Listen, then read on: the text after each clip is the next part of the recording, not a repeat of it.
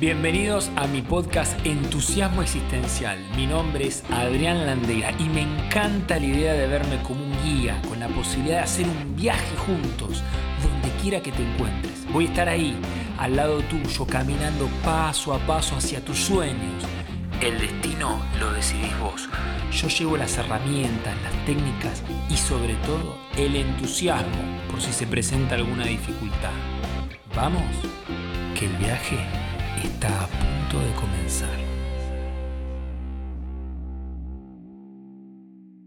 Vamos a ver la esencia 2, el servidor.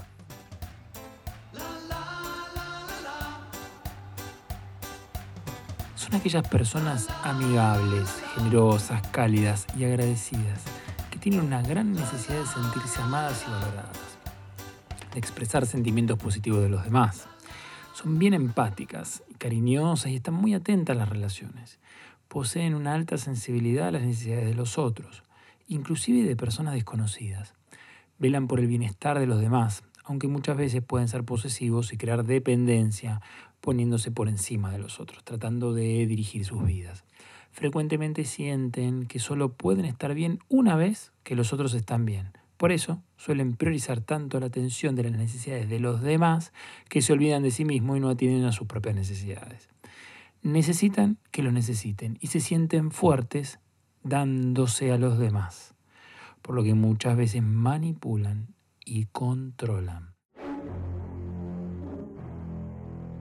Sienten que han venido al mundo a solucionar la vida de los otros y en esa atención suelen regalar su propia libertad a veces tampoco respetan la libertad ajena, invadiéndola, y si el otro quiere ser libre, se sienten traicionados.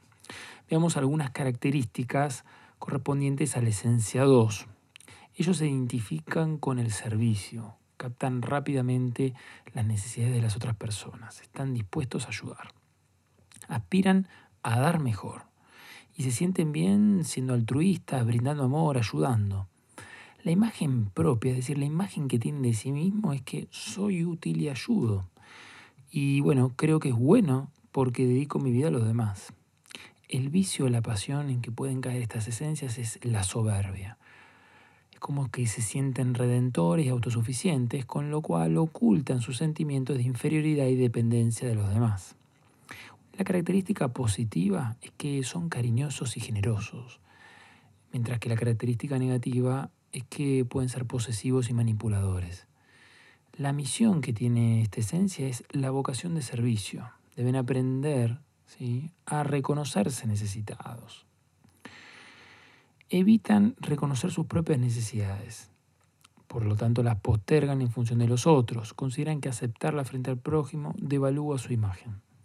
El mecanismo de defensa que cae en estas esencias es la represión de sus necesidades censuran el deseo de pedir ayuda y mostrarse necesitados. La trampa en la que caen es la complacencia y la adulación. Entonces, fíjate, el circuito es que lo que evita, que es reconocer sus propias necesidades, ¿sí? eso implica un mecanismo de defensa que es la represión de sus necesidades y entonces cae en la trampa de la complacencia y la adulación. En lo mejor de su energía son afectuosos, cuidadosos, adaptables, perceptivos, entusiastas, generosos, empáticos. Ahora, en lo peor de su energía son dominantes, emocionalmente explosivos, posesivos, manipuladores, egoístas, exagerados, herméticos, indirectos. Estas esencias en su tiempo libre lo aprovechan para socializar con familiares y amigos, se ocupan de las tareas domésticas, se dedican a obras de caridad, por ejemplo, atienden a personas con problemas, como ancianos, enfermos, etc. El tipo de liderazgo de esta esencia es que es un líder solidario, ¿sí? es, digamos, se adapta, es comunicador, es cálido. Podría decirse que una frase sería, soy servicial y me ocupo que todos estén bien. Ese es el tipo de liderazgo. ¿Y qué es lo que tienen que aprender estas esencias? Aprender a reconocer sus propias necesidades, Deben lograr la humildad, poner límites y atenderse. Y realizar actividades creativas para encontrarse a sí mismos, como por ejemplo retiros, libros, rompecabezas. El miedo constitutivo de esta esencia, miedo constitutivo, tiene que ver con el miedo que, con el que nacen y el que los va a acompañar hasta el final de sus días. El miedo entonces es al rechazo. Deben trabajar y tomar conciencia sobre la necesidad de aceptación. Ellos, ellos se sienten fuertes dando, brindando.